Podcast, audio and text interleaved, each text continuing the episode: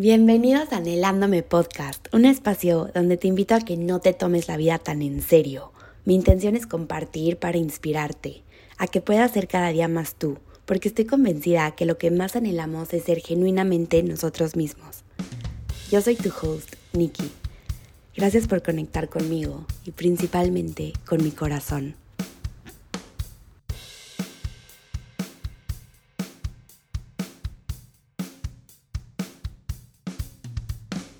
Hello, es un placer estar aquí otra vez con ustedes. Gracias por dedicarme su tiempo. Este domingo de... Yo estoy grabando esto en domingo. Post luna llena. No sé ustedes, pero yo en luna llena es un tiempo donde viene mucha, vienen muchas emociones, como que yo sé que es un tiempo donde tengo que aislarme un poco del mundo o realmente convivir con personas con quien pueda expresar mi sentir para poder procesar como toda la energía y las emociones que estoy sintiendo. Entonces, vamos a iniciar. El podcast está muy relacionado, el episodio, perdón, está relacionado mucho con la felicidad y cómo muchas veces nos alejamos de ella o nos limitamos nosotros mismos a poder ser inmensamente felices. El primer pinpoint de la semana es una frase de Romina Sacre de su libro de Lo sensible no nos quita lo chingonas. Me encanta el título, por cierto. Y dice, las expectativas son una película protagonizada, dirigida y producida por ti. Así es.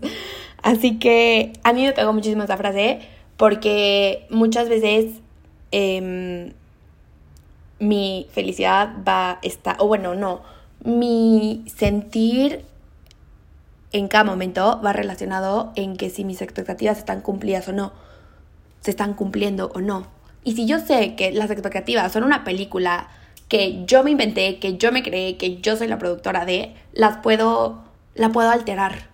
Y entonces, si yo la puedo alterar, entonces puedo alterar lo que yo espero para que lo que esté sucediendo siempre se esté cumpliendo y de esta forma sentirme bien. Entonces, estas son, al final una expectativa es una idea que nos hacemos en la cabeza de cómo debería estar siendo la realidad. Y muchas veces ponemos expectativas sobre los demás, ¿no? Al fin, digo, sabemos, o bueno, espero que sepan todos, que nadie tiene la obligación de hacerte feliz. Y ni de cumplir con, tus expectativas ni con la película que traes en tu cabeza. O sea, la película es tuya y en la gran mayoría de los casos las otras personas ni siquiera tienen ni idea de la película de tu cabeza, pero tú ya les pusiste el rol y el papel y casi casi todo el guion que tienen que, que, tienen que tener. Y uno, no es su obligación. Dos, no tienen ni idea de la película para la que fueron contratados, ni mucho menos tienen ni idea del papel que según tú deben estar cumpliendo. Y entonces, ¿cuántas veces no nos decepcionamos? Porque las personas no están cumpliendo con su rol. O sea, qué estrés, ¿por qué nadie les dice? es broma, obvio no. O sea, obvio no. Esa película tienes que estar como muy a las, muy pilas para ver, o sea, en qué forma te estás volando con tu película, en qué forma a lo mejor ni siquiera se lo has comunicado al otro, si es que se, le quieres informar sobre tu película, que también se vale a veces como, oye, yo, yo quiero esta película, quieres formar parte de ella, también se vale. Pero muchas veces esta película literal solo nos impide ser felices, nos impide disfrutar de lo que es y y no, no vale la pena. Em, a mí lo que me ayuda muchísimo es la herramienta de gratitud. Yo creo que a través de la gratitud realmente podemos conectar con lo que sí tenemos, con lo que sí forma parte de nuestra realidad y dejar de vivir en este cuentito en la cabeza o en esta producción que por más increíble que sea, pues será para Hollywood, pero pero no te permite realmente ser feliz y creo que todos en esta vida vinimos a ser felices. Y si te estás alejando de tu felicidad, pues abre los ojos, abre los ojos y haz este check-in contigo mismo. El segundo pinpoint va relacionado a la loca de la casa. La loca de la casa es un término que se usa mucho en psicología para representar esta vocecita interior que siempre va en tu contra.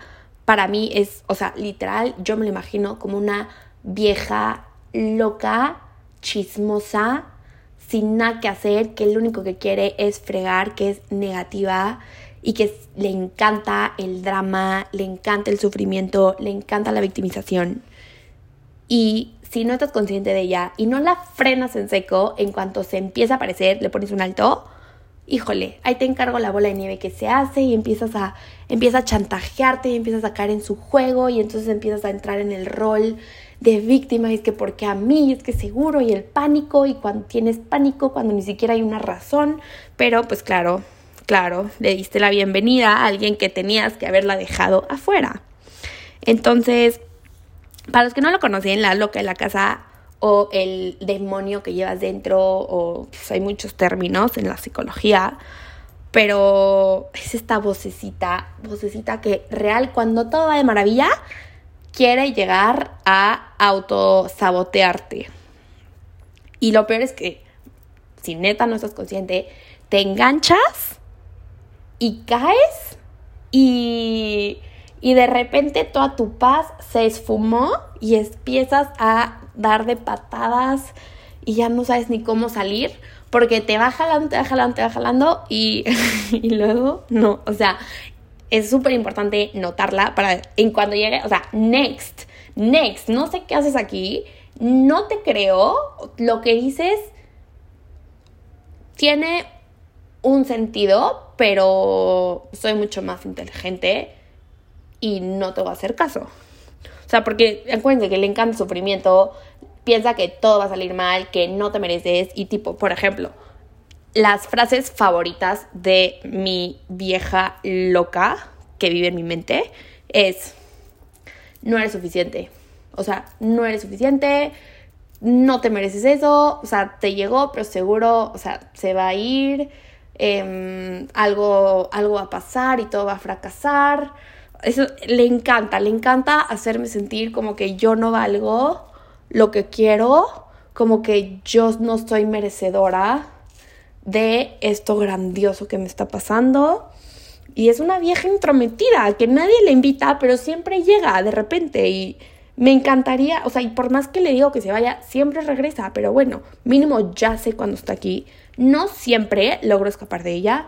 He de aceptar que estos días viernes, jueves, viernes, sábado, híjole, no, yo creo que toda la semana he estado y he muchas veces caído en sus trampas y hasta que el viernes vi una amiga que me hizo abrir los ojos y me dijo, o sea, se empezó a morir de la risa y me decía, me, me empezaba a platicar y luego yo me empecé a morir de la risa porque realmente lo que yo estaba creyendo que iba a pasar o lo que yo tenía miedo de que pasara o sea, la probabilidad de que pase es casi nula. No tenía ni medio fundamento para caer, para empezar a creer esas cosas.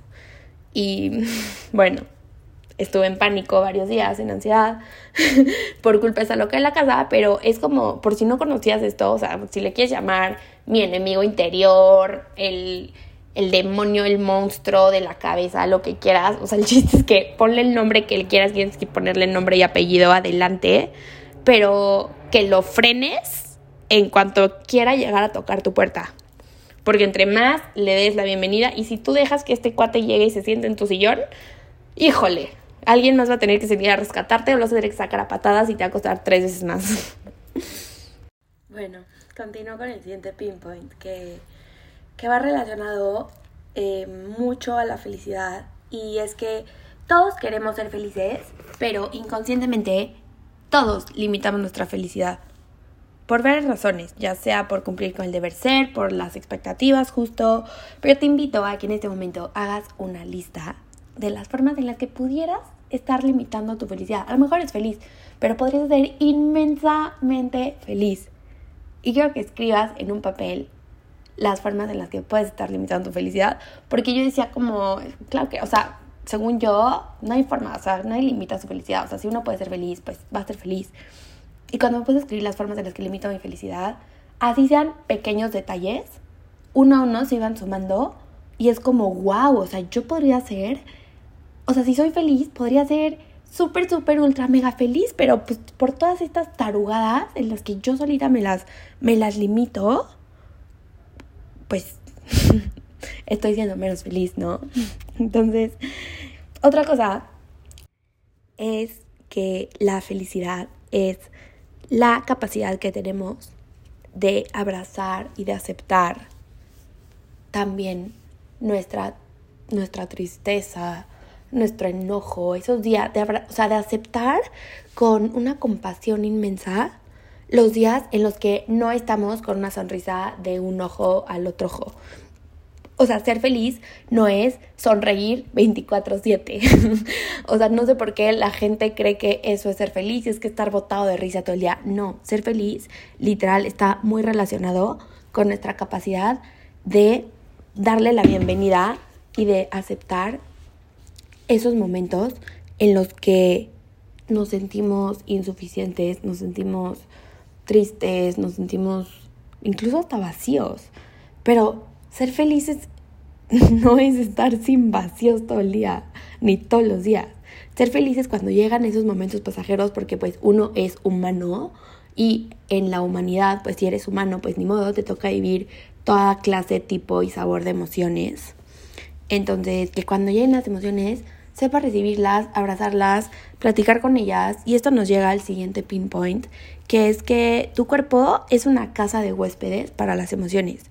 O sea, casa de huéspedes es en las que unas llegan mientras otras se van, unas pasan cinco días, a lo mejor una se queda una noche y luego se sale y, y no puedes como atarte a ninguno, o sea, ni identificarte este, o definirte a través de un huésped.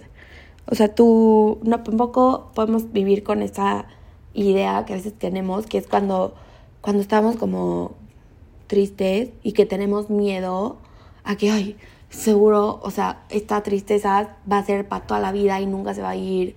O cuando estamos felices, como, ay, este, tengo miedo que se vaya, tengo miedo que se vaya la alegría y que ya no regrese nunca más.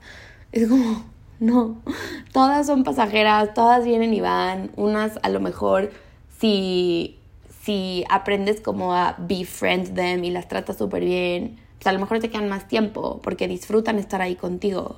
Pero si las rechazas o si les tienes miedo, pues incluso a lo mejor unas se quedan más tiempo por joder porque se sienten rechazadas y no se sienten recibidas.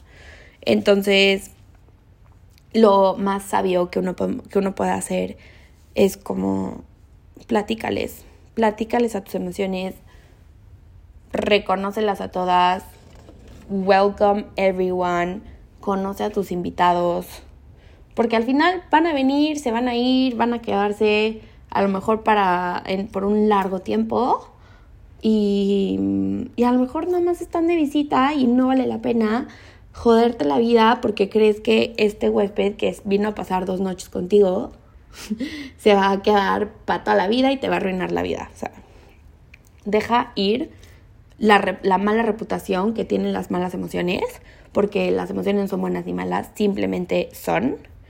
Y yo te invito a que vayas más allá de la historia que tu cabeza se puede estar creando acerca de estos pequeños habitantes dentro de ti y que busques la verdad, que, que, que te eches un café con esa emoción que está dentro de ti y ya sea que digas, qué fregón, me encanta que estés aquí, es lo máximo, me es la vida delicioso, me encanta disfrutar contigo o que llegue una tipo, pues no sé, el enojo, la culpa, y que digas como, a ver, ¿qué onda?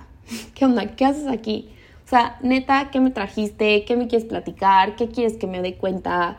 O simplemente como, ya, si solo quieres estar, pues, órale, estemos aquí, you're welcome, te voy a dar este hogar, eh, cuando estés listo, la puerta está abierta.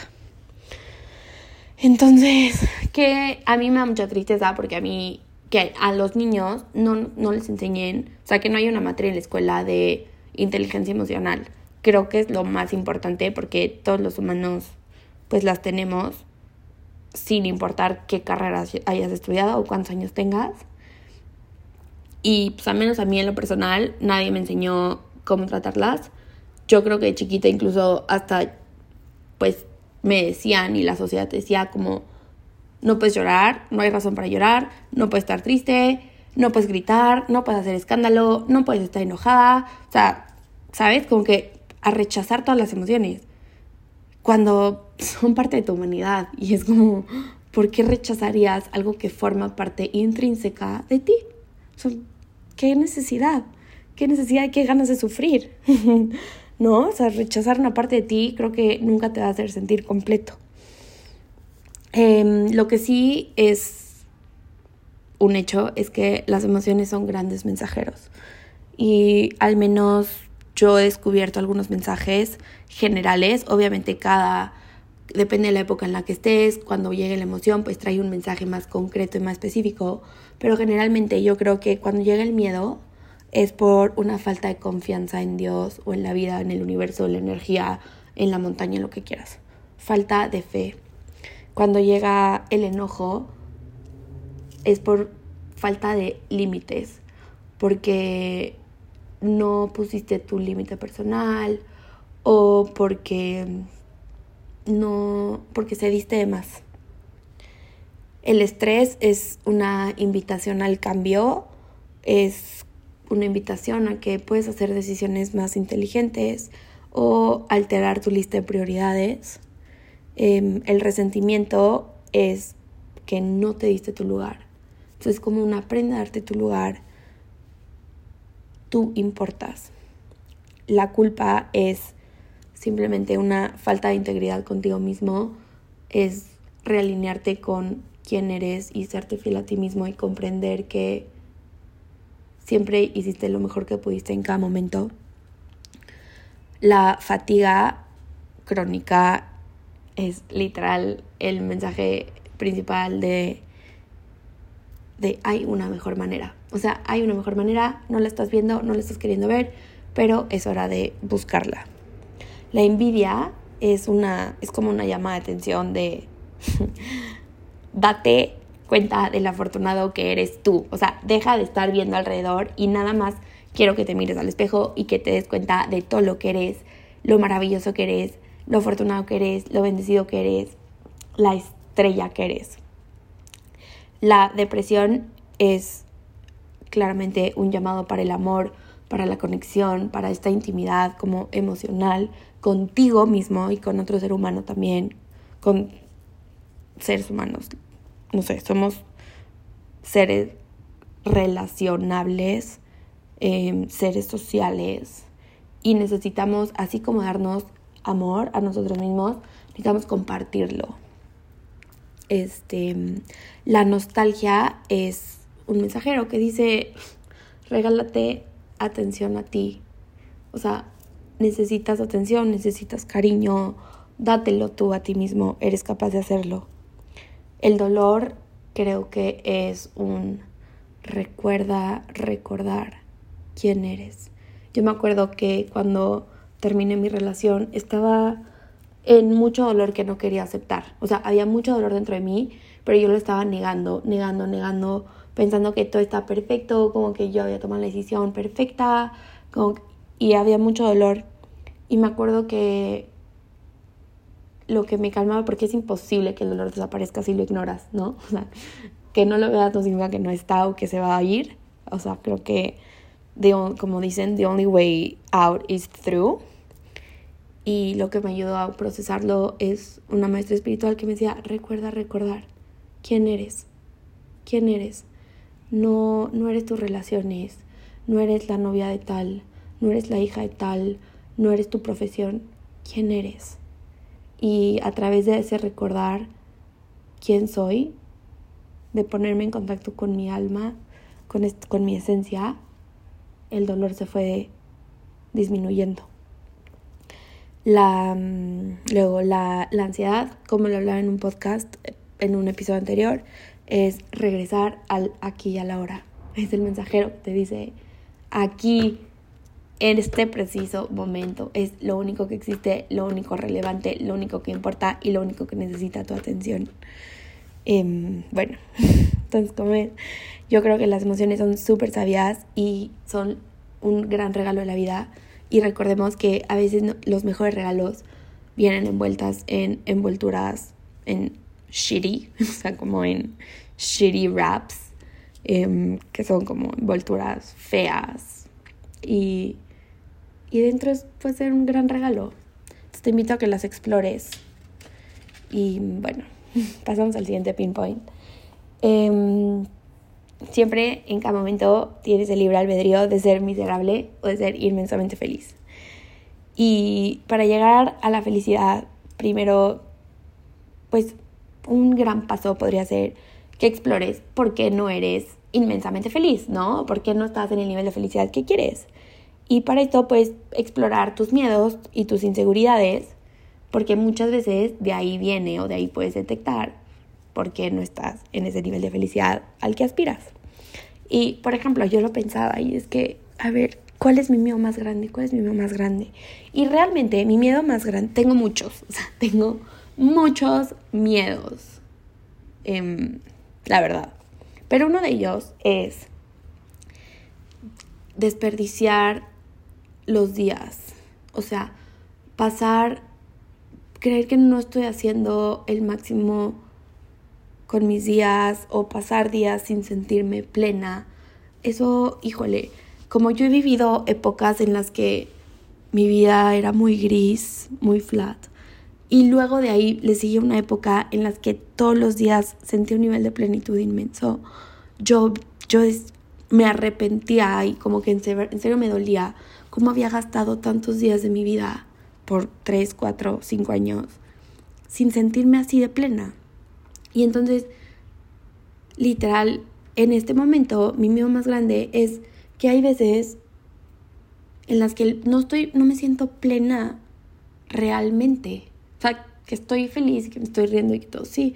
Pero hay varios días en los que no me siento plena y eso es un miedo constante porque es como una como un llamado interno que es como no sé si estoy haciendo lo que en realidad debo hacer. No sé si estoy desperdiciando mis días, mi tiempo en el trabajo, en este trabajo que tengo. Pero bueno, como ya había estado como rondeando en este tema y no le hallado solución, decidí que esta semana voy a implementar algo. A ver si puedo, o sea, este cambio que va a hacer está basado, he estado leyendo muchísimo a Wayne Dyer y me acuerdo que había comentado su frase en un episodio, pero es que es clave para mí, y que es change the way you look at things and the things you look at change. Entonces, esta semana mi tarea es sentirme plena todos los días en el trabajo. Porque fuera del trabajo toda mi vida me siento súper plena. Mis amistades, mi familia, mi casa, el lugar donde vivo, mi ambiente, mi entorno, mi rutina, me siento plena.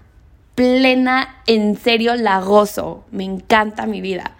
Pero en el trabajo es donde no me siento plena y donde siempre está la espinita de, fuck, no sé si, no sé si estoy perdiendo mi tiempo. Y entonces esta semana voy a decidir cómo cambiar mi, mi historia, ¿no? Porque también está escuchando que pues la historia que te cuentas a ti mismo es tu realidad y es lo que vives. Entonces voy a todos los días rumbo al trabajo, cuando esté trabajando aquí en casa, cuando salga, cuando hable con alguien del trabajo, literal me voy a sentir plena y me voy a engañar a mí misma diciéndome que tengo el trabajo de mis sueños, que soy inmensamente feliz y llena en la chamba que tengo. ya les contaré cómo me va. Pero literal yo voy a afirmar 10 mil veces al día. Y es que cuando yo me afirmo algo, en verdad me lo creo. O sea, si yo me afirmo, soy una merecedora de nada, soy un fracaso, me lo empiezo a creer. Hay gente que cree que, las, que no cree en las afirmaciones. Bueno, a mí personalmente me funcionan porque yo me empiezo a repetir algo en mi cabeza y empiezo a actuar así y empiezo a pensar así y empiezo a acomodar mi vida en base a esa creencia. Entonces, pues ya decidí que todos los días voy a voy a afirmar que tengo el trabajo de mis sueños y voy a ir a trabajar con una emoción de plenitud y voy a estar hablando con mis colleagues y voy a estar en juntas sintiéndome súper plena, afirmando que mi trabajo es lo máximo y me estoy riendo porque sé que lo voy a hacer y sé que va a tener un resultado mágico y ya quiero saber cuál es. Pero bueno, eso voy a hacer. Y, y me recuerda un poco una frase que me dijo mi mamá hace tiempo, no hace unos meses, antes de que me independizara, que ya tenía como estas ganas de que algo cambiara. Y, y me decía, aprende a amar tu realidad. Y en cuando ames con todo tu corazón lo que es, va a llegar todo lo que soñaste. Y algo mejor, y algo mejor, y algo mejor. Pero es que el amor puede cambiarlo todo. Entonces, voy a empezar a amar mi trabajo, porque hay cosas que amo, no voy a mentir, hay, hay, hay partes de lo que hago que amo, pero muchas cosas que no, no me llenan, pero voy a empezar a amar todo. a ver cómo se transforma. Em, otra, otro, otro pinpoint es, es cambiarle el paradigma de en la narrativa de es que esto me falta, esto me falta, esto me falta en mi vida, a cambiarlo a está en camino. O sea, imagínate que en tu narrativa de por qué no eres feliz, este, ay, es que es que no tengo pareja, es que estoy soltero, es que no tengo trabajo, es que lo que sea, ya no me voy de viaje, es que no tengo dinero. Ahora imagínate que lo cambies a no es que, o sea, ya, ya está claro que no lo tienes en este momento, ¿no? Por eso te estás quejando. Pero está en camino. Es que la pareja de mis sueños está en camino. Es que el trabajo de mis sueños está en camino. Es que esta libertad financiera, esto, todo lo que quiero ganar, toda la abundancia que sueño está en camino. Y es que todos esos viajes están en camino. O sea, Nada más ese cambio cambia tu energía, cambia tu forma de, cambia tu actitud, cambia tu forma de pensar, de enfrentarte ante la vida, de tomar decisiones, de todo. Ese, ese, este pinpoint creo que va a ser mi favorito. y añadirle, está en camino y con mi suerte, seguro que aparece antes de lo que usualmente se tarda. Qué frigón. O sea, imagínate que todo lo que no tienes, que quieres, que firmemente digas, creas, es que está en camino. Y aparte, con la suerte que tengo, va a llegar en friega, va a llegar rapidísimo, mañana. Entonces comienzas a empezar a actuar desde esta posición en la que confías de que todo va a funcionar a tu favor. Y, y es que un podcast, un podcast, eh, perdón, un, un audiolibro de Wayne Dyer decía como, en verdad, si no quieres que algo siga pasando, deja de ponerle tu atención.